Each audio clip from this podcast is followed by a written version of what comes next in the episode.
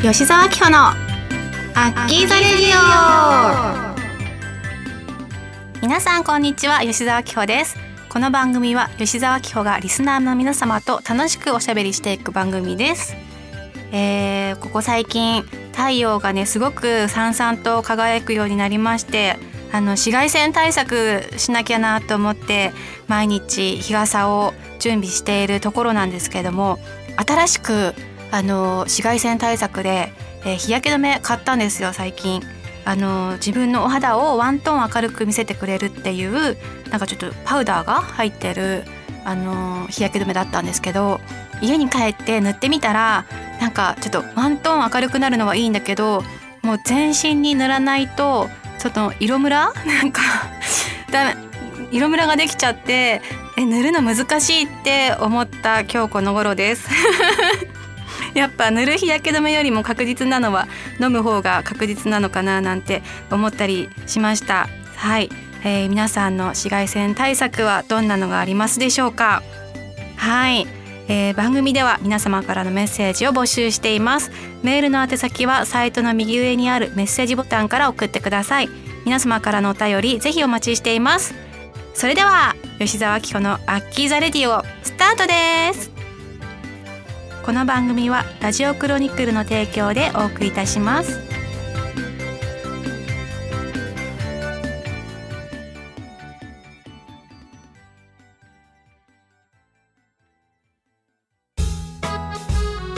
メールル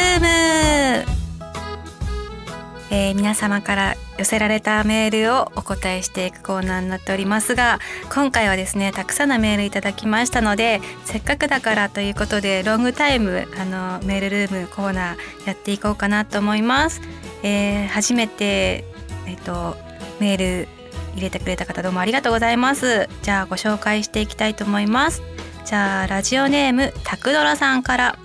えー、初めましてマスカッツの時からファンでした。何度もコンサートやサイン会など会いに行こうと思ってもなかなか一歩が踏み出せず引退してしまった。引退してしまって後悔ばかりの人生で。でもこうやってラジクロで出てくれたので今回は思い切ってメッセージを送り送ることにしました。どうもありがとうございます、えー、一歩が大事だなって番組を見た時から圧倒されて本当に大好きです。いろんなことに挑戦しているアッキーに負けないように頑張ります。アッキーは永遠のアイドルで人生観も尊敬できるし神の領域です。これを一歩にして後悔しないようにしたいです。ラジクロ頑張ってください。いつまでも応援しています。ありがとうございます。すごい勇気を出してメールをね書いてくれたのかなと思うんですけれども。すごいあのえー、永遠のアイドルで人生観も尊敬できるし神の領域です。ねめちゃくちゃあの褒めたたえられててちょっとこう照れるというかいやいやそんなことないですよっていう感じなんですけどもどうもありがとうございます。ね長年マスカッツの時からファンだったってことは10年ぐらいずっと応援してくださっててありがとうございます。今後も頑張っていきますのではいラジクロも応援してほしいし、えー、これから挑戦するさまざまなこともねあの応援していてほしいなと思うのでこれからもどうぞ見守ってください。ありがとうございます。じゃあ続きましてラジオネーム太田哲司さん。えー、吉沢様そして番組スタッフの皆さん毎回ポッドキャストで楽しく聞いております。単体女優配属 もう一回。単体女優拝読いたしました。帯の中でケンコバさんが吉澤さんを王と呼んでいるのにびっくり。ラジオラジクロのホームページに載っている写真ではそんなオーラを全く感じないのですが。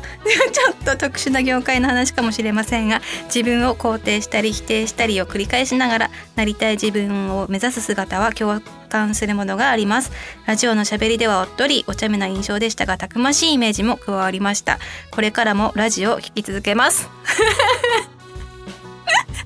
そうなんです。あの単体女優を書いた時にですね長年ファンだっていうふうにおっしゃってくださってるあのケンコバさんに、えー、帯を書いていただいたんですけども「を私の召使いにしてください」っていうコメント書いてくれたんですね。それのことをですね。あのまあなんだろうこうそういうふうに言われてちょっとこう照れる部分もありつつあの素の私は全くそんなことはないので。だからねあの全くそんなオーラ感じないって書かれちゃってるのかもしれないんですけどそれはそれでなんかちょっと寂しいなって思ったりとかして。ああねなんでなんなんでしょうね。でも私は皆さんにそのなんだろうそのレジェンドとかなんかその女王みたいな感じに思われるよりもなんかもうちょっと身近な存在としてあアッキーってこんなお茶目なところがあるんだなっていうふうに思っていただいた方がちょっと嬉しいなっていうホッとするような部分もあるのでなんかねあのグラビアとかすごいしょっちゅうやってた時代は結構あの初めて会うスタッフさんとかあのファンの方にあの怖い人だと思われてたんですよ。結構あのキリッともう目をパッと見開いてこうクールな表情でちょっと上目遣いっていうよりも見下すみたいな感じのもうほんとまさに女王な、ね、感じの表情が私好きだったんですよね多分ね。それを求められてたっていうよりも多分そういう風にかっこつけてる自分が好きだったんだと思うんですよあの時代は。なのでそういうこうクールなクールビューティーな自分に憧れた20代、えー、後半ぐらいかな。そんなのを経まして今はもう皆さんにこうね何だろう。とっつきやすいこうなんか女の子らしいというかほのぼのとしたそうそういうマスコットキャラみたいなそういう癒しのイメージを持っていただきたいなって 思ってます。はい。そんな感じ。さあ続いてラジオネームとういさん。えー、こんにちはアッキー。声に関する質問です。アッキーの好きな男性の声はどんな声ですか？低い声それともハスキー系？例えば芸能人で言えば誰ですか？僕はアッキーの声は大好きです。というか喋り方かな？やんわり穏やかな話し方はとても安心します。これからもいろんなことに挑戦して活動していってください。応援しています。まあマジ遠いさん大好きありがとうございます。今ね言ったまさにその癒し系みたいなそういうね自分になれたらいいなと思うんですけれども。はい話し方ね男性の声ありますね私も。ちょっとこのメッセージ頂いて考えてみたんですけどなんかやっぱ落ち着いてる感じの声の人が好きででなんかあんまり早口じゃなくてでこちょっとこう女性にしゃべるこう隙を与えさせてくれるような感じのトーンを持ってる人が好きだなって思ったんですよ。で芸能人で言ったら誰なんだろうと思って私昔からあの、えー、レオナドルレオナルド・ディカプリオレオ様が大好きなんですけどもまあでもちょっとこう海外、えー、海外の俳優さんだとちょっと遠いかなと思って日本人だったら誰だろうと思って想像したらいました。ちょっと発表するの恥ずかしいんですけどいました。はい。それはあのえー、小煩悩なあの姿でも結構ですねあの支持されてるのかなと思うんですけども。谷原章介さんですね。じゃあ私あの方の喋り方というか空気感っていうか声もうパーフェクトに女性受けものすごいいいんじゃないかなって思います。なんかね頼れる感じがするしやっぱ、まあ、男性から見たらどうなんでしょうかわからないんですけどもなんかちょっとこう高すぎず低すぎず大人の男性の声っていう感じがして私はめちゃくちゃ好きです。はい。はい続きましてじゃあ北野ペッペさんかな。いつも楽しいトークをありがとうございます。卒業後もたん？卒業後も様々な活動を精力的に行っていますね。今は邪魔が入ってしまいましたが点点点新型コロナって本当に嫌なやつですよね。それに負けず頑張っていってくださいね。応援しています。アッキーさんのこれからのさらなる活躍に期待しています。今年の目標の一つに小説を書くことを挙げていましたね。どのような小説を書こうと思っているのですか？漠然としたものでいいので頭に浮かんでいることがあれば教えてください。完成した際は絶対に読ませていただきます。頑張ってくださいね。はいどうもありがとうございます。そうですね。今年の目標の一つ小説を書き上げるっていうのがあったんですけれども。えー、漠然とでもいいのでっていうことなのであの最初は小説を書き始めたのは67年前だったかなと思うんですけどもまあその当時はすごくあの純粋な恋愛小説に憧れがあってそういうの書けたらいいなって思ってたんですけど最近考えてるのはまあ恋愛小説は恋愛小説で小説で書いていきたいんですけどなんかちょっとこうミステリー要素があるようなちょっとこうサスペンスまではいかないんだけどちょっと不思議なミステリー感があるような話面白いなって思っててまあ例えばですよ。私あの自分のマンションの1階から5階に引っ越したことがあるんですね。そのマンションが気に入っててちょうど上の階の間取りが当時住んでた間取りより一回りぐらい大きくてでまあ帳簿も良かったのでいいなって思ってそこに住んだんですけどなんかさあぼんやりここで言ってみるとなんか前住んでた方の忘れ物があったりとかね、まあ、例えばですよ。とかなんかその方が私をずっと見てたとしたらめっちゃ怖いじゃないですか。なんかそういうのもこう妄想すると入ってくるんですけどそういう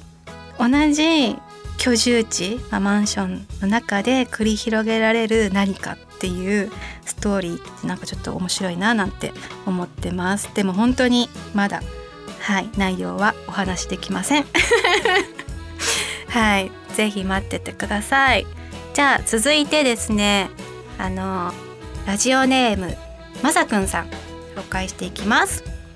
こんにちは。毎回待ち遠しく楽しく聞いています。またファンクラブの動画もありがとうございます。真っ赤な冷蔵庫が気になっています。冷蔵庫って勝手に白色のイメージがありますがそうですね。自宅での撮影ですか？こだわりがあっての赤なんでしょうか？他にもアッキーのこだわりがありましたら教えてください。よろしくお願いします。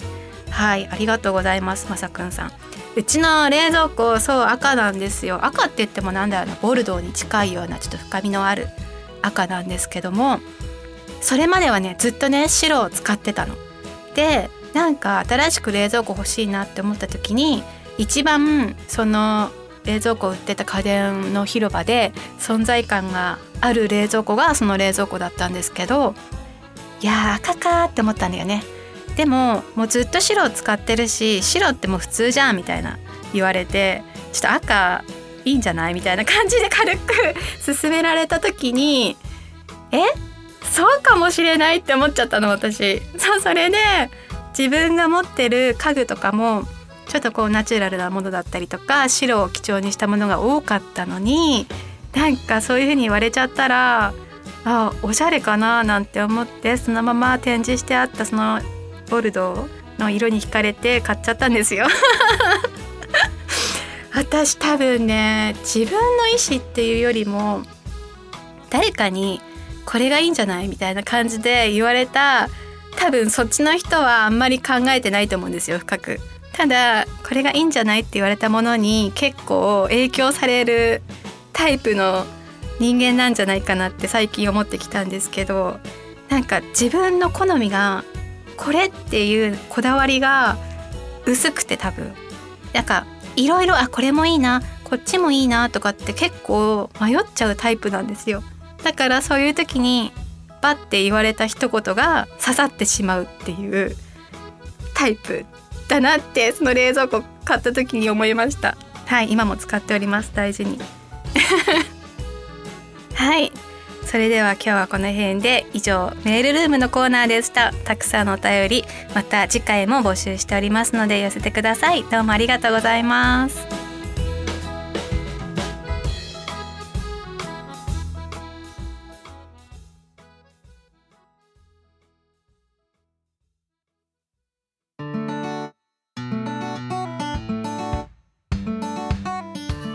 吉沢紀穂のアッキーザレディオ。そろそろエンディングの時間です。あ早いですね。今回もエンディングになってしまいましたがあのー、このステイホーム中にね私あるデザートにはまりまして肩プリンなんですけどもあのちょっとこう生クリームが多いトロトロのプリンじゃなくってこう昔ながらのこう硬いカラメルがしっかりあるプリンがちょっと気になって作ってみたんですよ。作ったりとかあとはカフェに食べに行ってみたりとかしたんですけどもなんかあのカラメルの配合の具合とかあとはバニラビーンズなのかなバニラエッセンスの配合の具合で味が全然違うなと思ったんですけどちょっとほろ苦なカラメルがこう口の中に広がるぐらいなプリンが好きだなって思いました。はい。何のムフフなんだよっていうね思っちゃったですけども。はい私あの ツイッターインスタそしてツイッター連動しているファンズあとブログもやっておりますのでそちらからえ最新の情報をチェックしてみてください。よろしくお願いします。それでは吉澤明子のレアッキーザレディオ今日はここまでです。ここまでのお相手は、えー、プリンにはまりまくっている吉澤明子がお送りしました。それではまた次回お会いしましょう。バイバイ。メッセージのテーマ。やっちゃった。肝心なもうプリンの話なんかしてる場合じゃないです。はい、えー、ここで 皆様にメッセージの募集をしたいなって思っておりました。はい。もう一度やらせていただきます。それではですねえー、毎回皆様にメッセージお便りを募集しているんですけれども、えー、今回次回のボリューム1516にかけてテーマを設定させていただきたいなと思っております、えー、では発表します。今回のテーマは夏といえばまるということで、えー、皆様が連想する夏といえば自分にとってはこれだなっていう、まあ、食べ物でも行事でもいいんですけども何でもいいのでこちら夏といえばまるという、えー、募集したいと思います。はい。それではですね8月9月、まあ、ま夏真っ盛りになると思いますがまたえー、ラジクロアッキザレディオでお会いしましょう。ではありがとうございました。この番組はラジオクロニクルの提供でお送りいたしました。はい、これ編集でなんとかなりますか？このまま使います。